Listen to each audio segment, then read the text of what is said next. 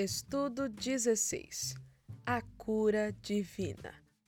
Entre vocês há alguém que está doente? Chame os presbíteros da igreja. A oração feita com fé curará o doente. Tiago 5, versículo 14 ao 15. Aprendemos no estudo anterior conceitos valiosos sobre a prática da oração. Observamos, num primeiro momento, o modelo deixado por Jesus na famosa oração do Pai Nosso e, comparando-o com outras partes da Bíblia, vimos como deve ser o conteúdo, quais são as motivações e em que está baseada a eficácia da oração. Não deixemos de utilizar este recurso tão importante que está à nossa disposição. Oremos sem cessar, no Espírito, isto é, por meio do Espírito Santo, com a confiança de que, se pedimos alguma coisa segundo a Sua vontade, Ele nos ouve. No presente estudo, analisaremos outra doutrina bíblica igualmente importante, a da cura divina, aceita sem restrições pelos verdadeiros cristãos.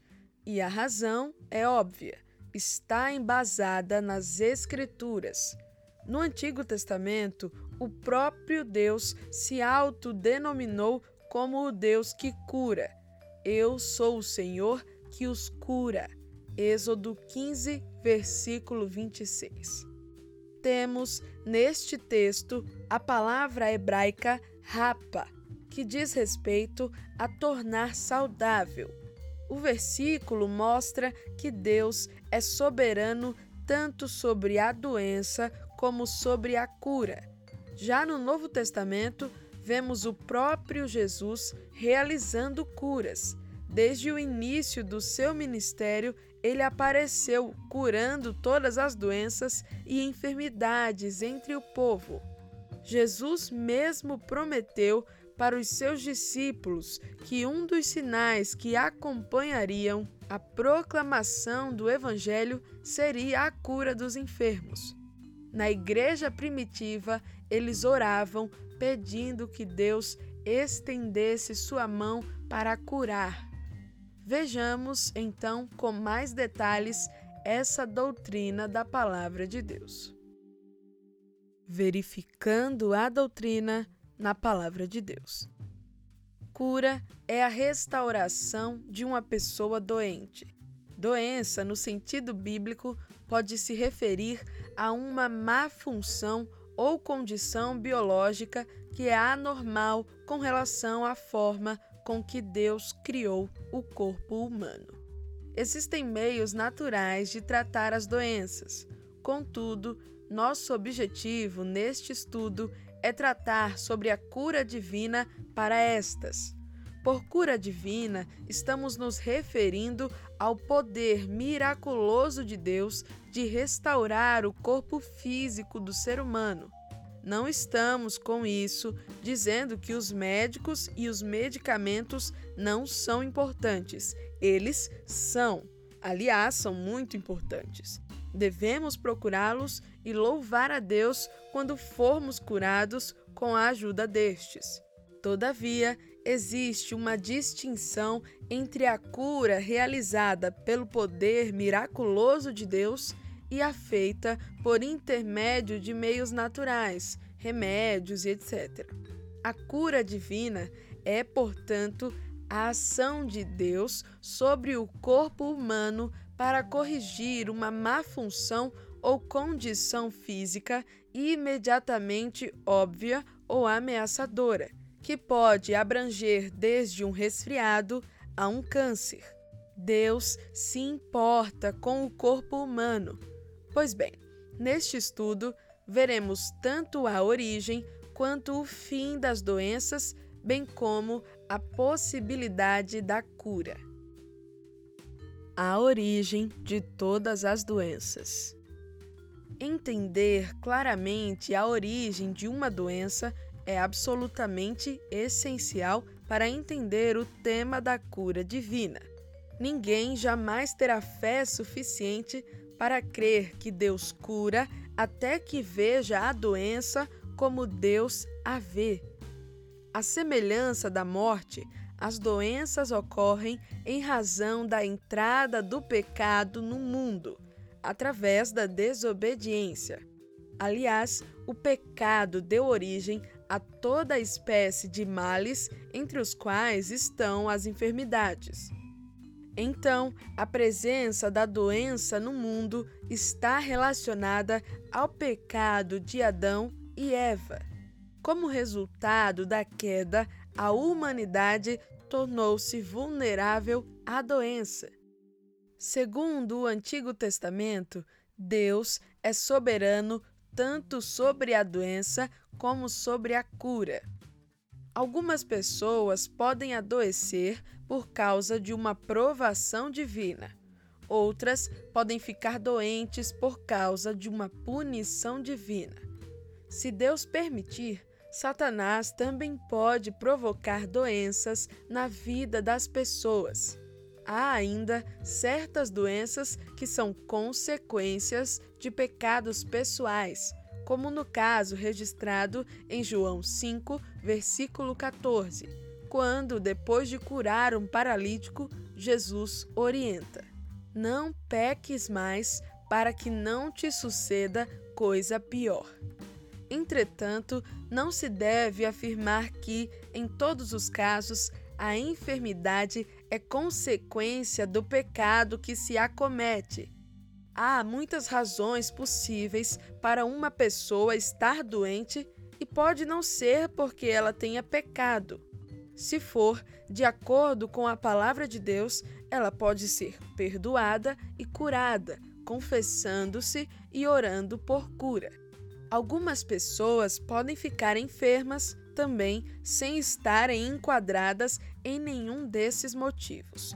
Por exemplo, por descuido com a sua saúde, falta de zelo pelo corpo que Deus lhes deu, má alimentação, estilo de vida irresponsável, e com a qual devem glorificá-lo, ou até pelas próprias vulnerabilidades do corpo humano ainda não glorificado que todos possuem. A possibilidade da cura divina. Temos no Antigo Testamento o caso da cura milagrosa de Miriam, depois que Moisés intercedeu por ela, e o caso de Ezequias como resultado de sua própria oração. Estes dois exemplos mostram que a cura divina pode ser obtida por uma pessoa como resultado da intercessão feita por outra e pode, igualmente, ser obtida como resultado da oração do próprio doente. No Antigo Testamento é muito maior o número de pessoas que foram curadas como fruto de um milagre. Dessa forma, assim como a Bíblia traz à tona a existência do pecado, da doença e da morte, também evidencia a realidade da cura divina. Deus pode, se quiser, curar-nos. Na Bíblia, de Gênesis a Apocalipse e na história da Igreja de todos os tempos, os registros demonstram que a cura física por intervenção divina tem sido a experiência de muitos membros do povo de Deus. Isso não significa, é óbvio, que algum corpo humano será perfeitamente saudável nesta vida. Toda cura física, num certo sentido, é relativa e incompleta, visto que ficaremos doentes de novo, mesmo que não seja a mesma doença, e um dia morreremos.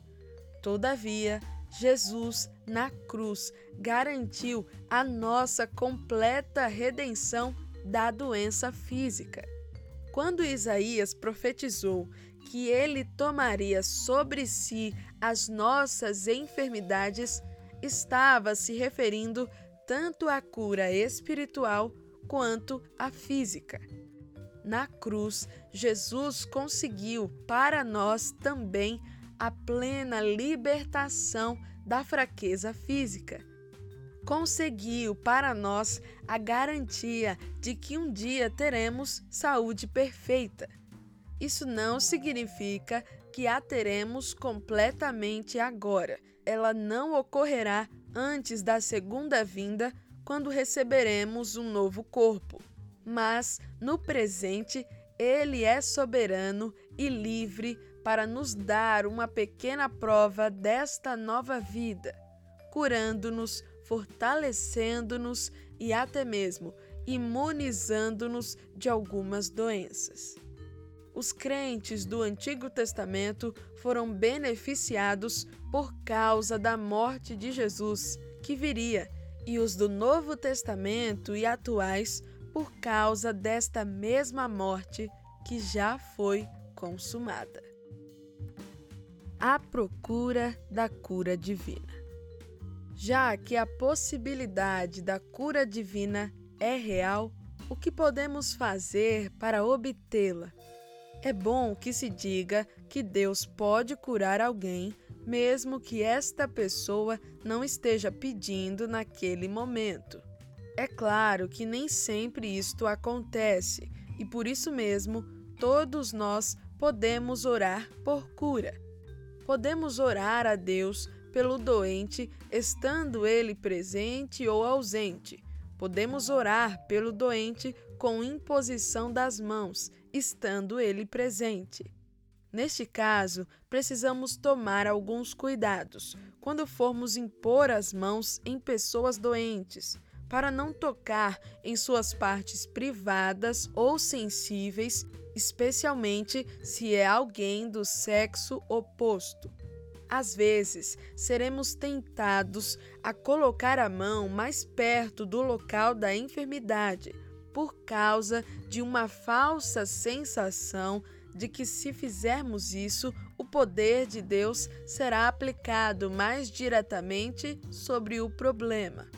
Contudo, o poder de Deus não está sujeito a distâncias.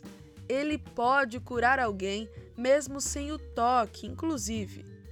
Além da imposição das mãos, pode-se associar a oração a unção com óleo. Sobre esta prática, trataremos com mais detalhes no tópico seguinte.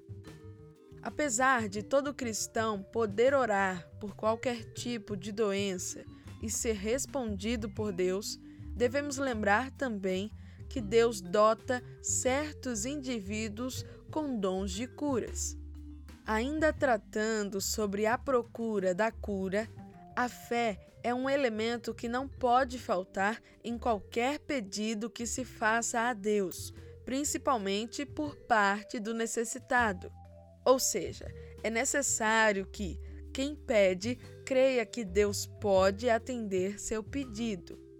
Mas então, se alguém pede algo e não é atendido, significa que a pessoa não teve fé? Precisamos entender corretamente isso. Pedir com fé é pedir crendo no Deus que, de modo soberano, realiza a sua vontade. Quando orarmos, nossa fé deve necessariamente incluir esta admissão, implícita ou explícita, dos soberanos propósitos da soberania divina. Pedir com fé é submeter-se à vontade de Deus. Se Deus decide não curar alguém, não importa o que queremos, a pessoa não será curada. Não podemos impedir que ele realize curas, nem forçá-lo a não as fazer. É bom entendermos, porém, que o fato de uma pessoa procurar a cura divina por meio da oração não significa que ela deva se opor ao uso de medicamentos. Devemos usá-los, caso disponhamos deles, porque Deus também criou na terra substâncias com que podemos produzir remédios. A unção com óleo. Sobre a unção com óleo mencionada anteriormente, devemos fazer algumas considerações. A primeira é que Tiago mostra que esta deve ser ministrada somente por presbíteros. A segunda é que Tiago não estava pensando no uso do óleo como medicamento. Os judeus e muitos povos antigos usavam o óleo como um produto medicinal, mas não é este o emprego de Tiago. Afinal, o óleo não é remédio para todas as doenças, e neste texto não temos especificações de doenças. Ademais, os presbíteros devem ser chamados. Se fosse apenas uma questão de usar óleo como remédio, por que chamar presbíteros? Qualquer um poderia fazê-lo. Além de não estar pensando em óleo como remédio, Tiago também não lhe atribui poderes sobrenaturais. Ele bem sabia que o óleo não possui poder algum para conduzir a bênção da cura divina sobre o doente, e certamente não usou a expressão ungindo-o com óleo, apostando nisso. A explicação que mais se alinha com o Antigo Testamento, a Bíblia que Tiago usava, é a que entende o óleo como um símbolo da ação divina na vida do doente. Por isso, a unção deve ser feita em nome do Senhor. Somente o Senhor tem poder para curar enfermidades. Ungir alguém com óleo simboliza que os doentes estão sendo separados para receberem os cuidados especiais de Deus em suas vidas.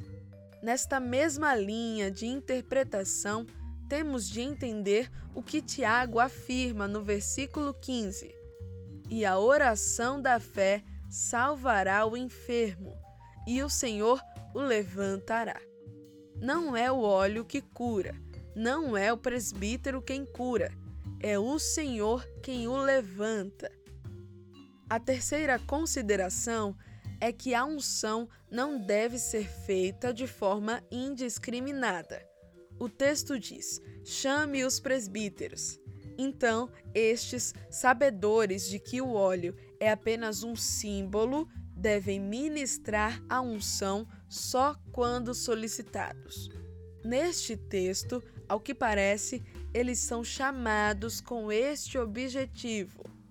Também não se pode alegar que a unção deva ser ministrada no local da enfermidade ou da dor.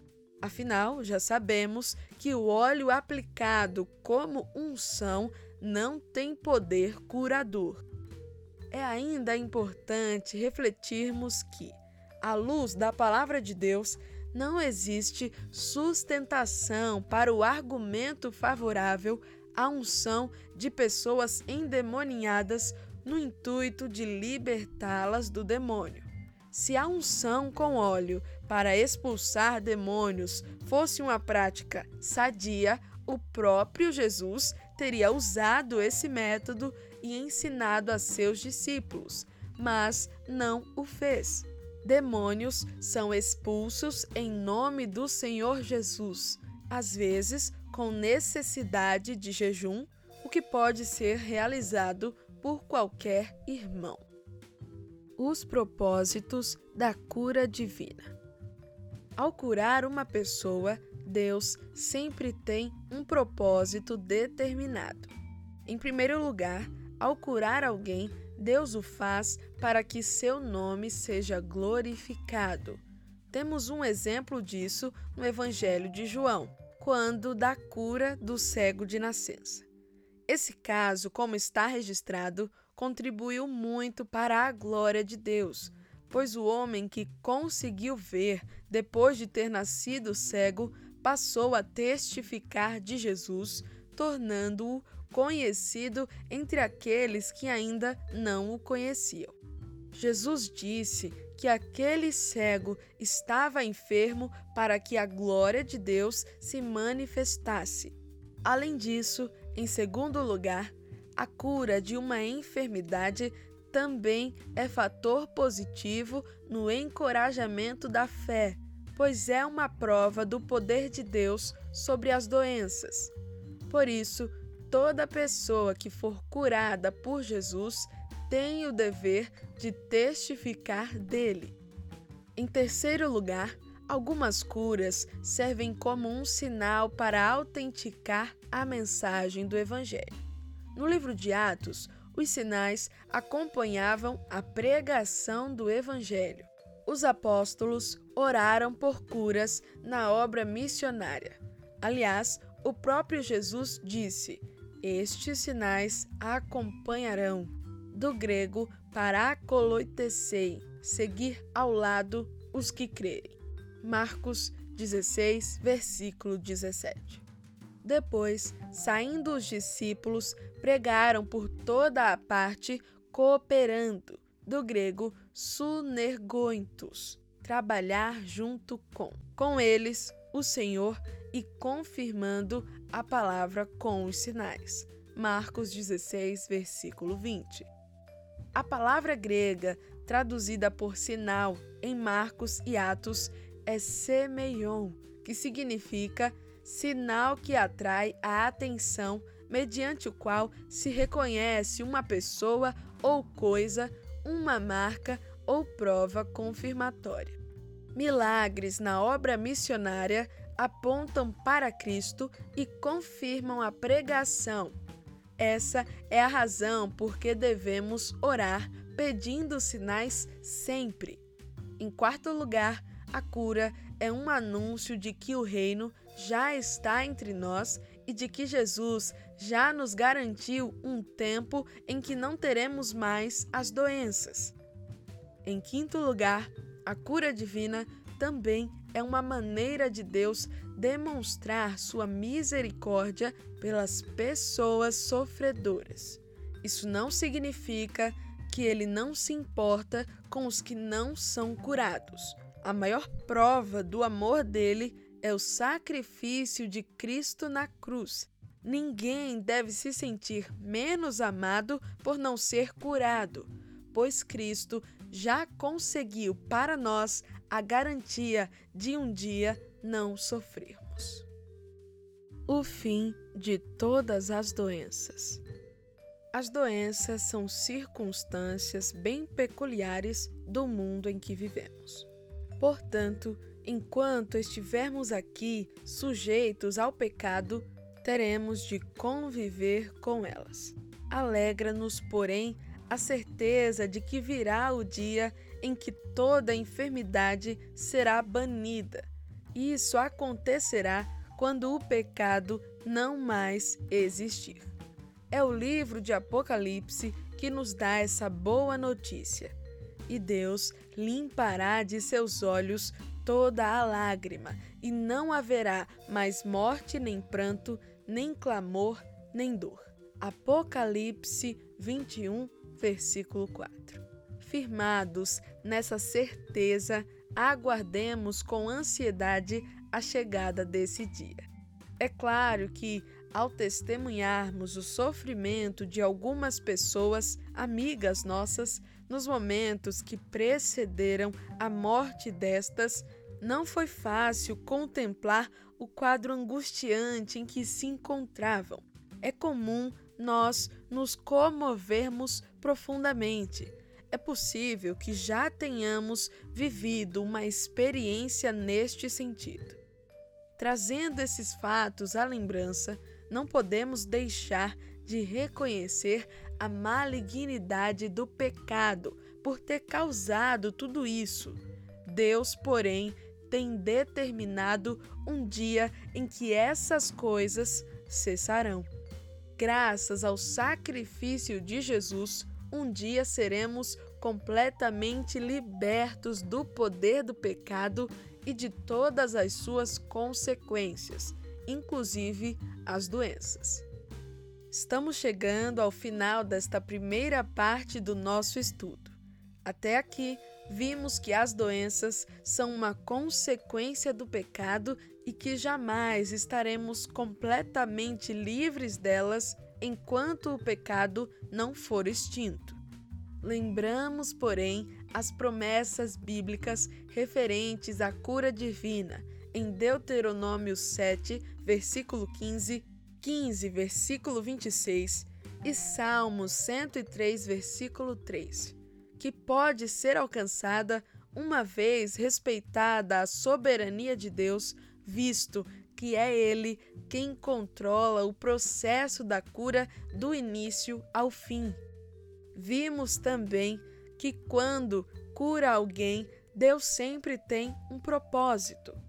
Como acabamos de verificar a doutrina da Palavra de Deus, atentemos agora para a prática dessa doutrina.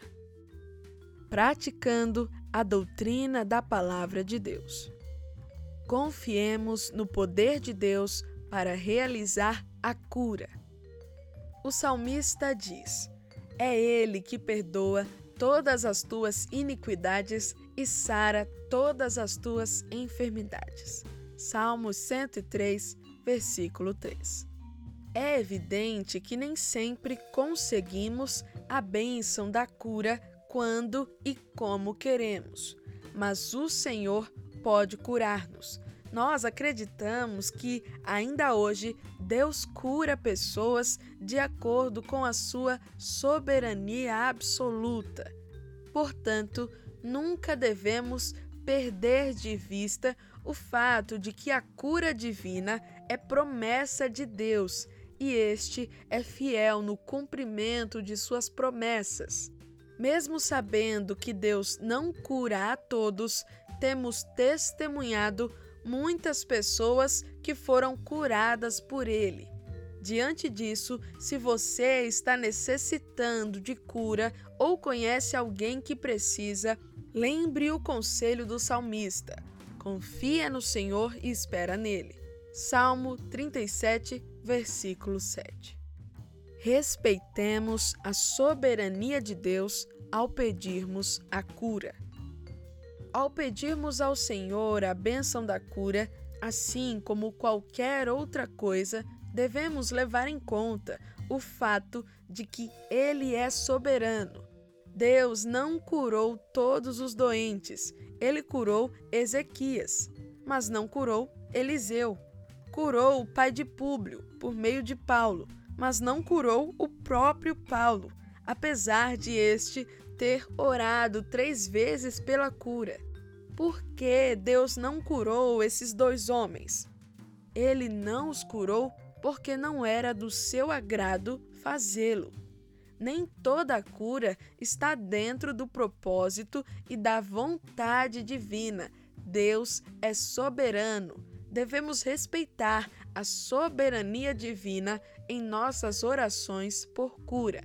Seria prudente orarmos assim: Senhor, Tu és soberano sobre a doença e sobre a cura.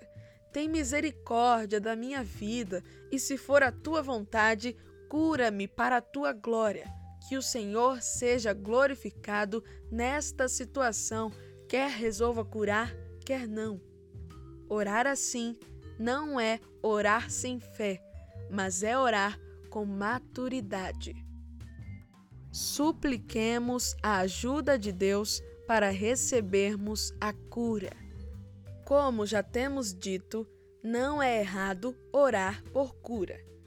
Quando o rei Ezequias soube que fora acometido de uma doença mortal, a primeira coisa que fez foi buscar ao Senhor.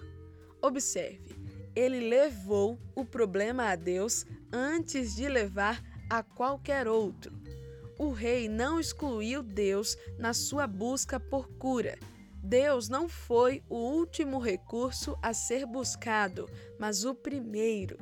Nem todos reagem assim diante da doença. Assa, por exemplo, outro rei de Judá, caiu doente dos pés. A sua doença era em extremo grave. Contudo, na sua enfermidade, não recorreu ao Senhor, mas confiou nos médicos. A sua grande falha não foi buscar os médicos, mas foi não buscar a Deus por cura. Nota-se que muitos crentes estão cada vez mais dependentes da medicina.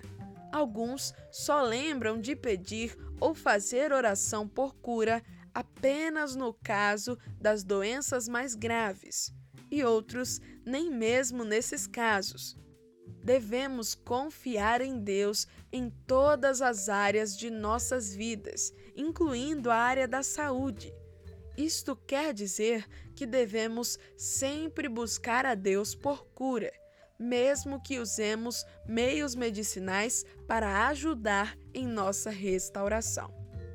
Conclusão: No estudo que acabamos de fazer, podemos manifestar a nossa crença na cura divina através da oração, respeitando a soberania divina. Essa cura pode ser alcançada diretamente, isto é, sem qualquer intervenção humana representada por médicos ou medicamentos, como já tem acontecido.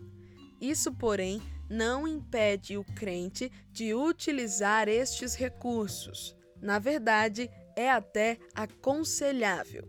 Se Deus decidir curar com ou sem os medicamentos, isso ocorrerá.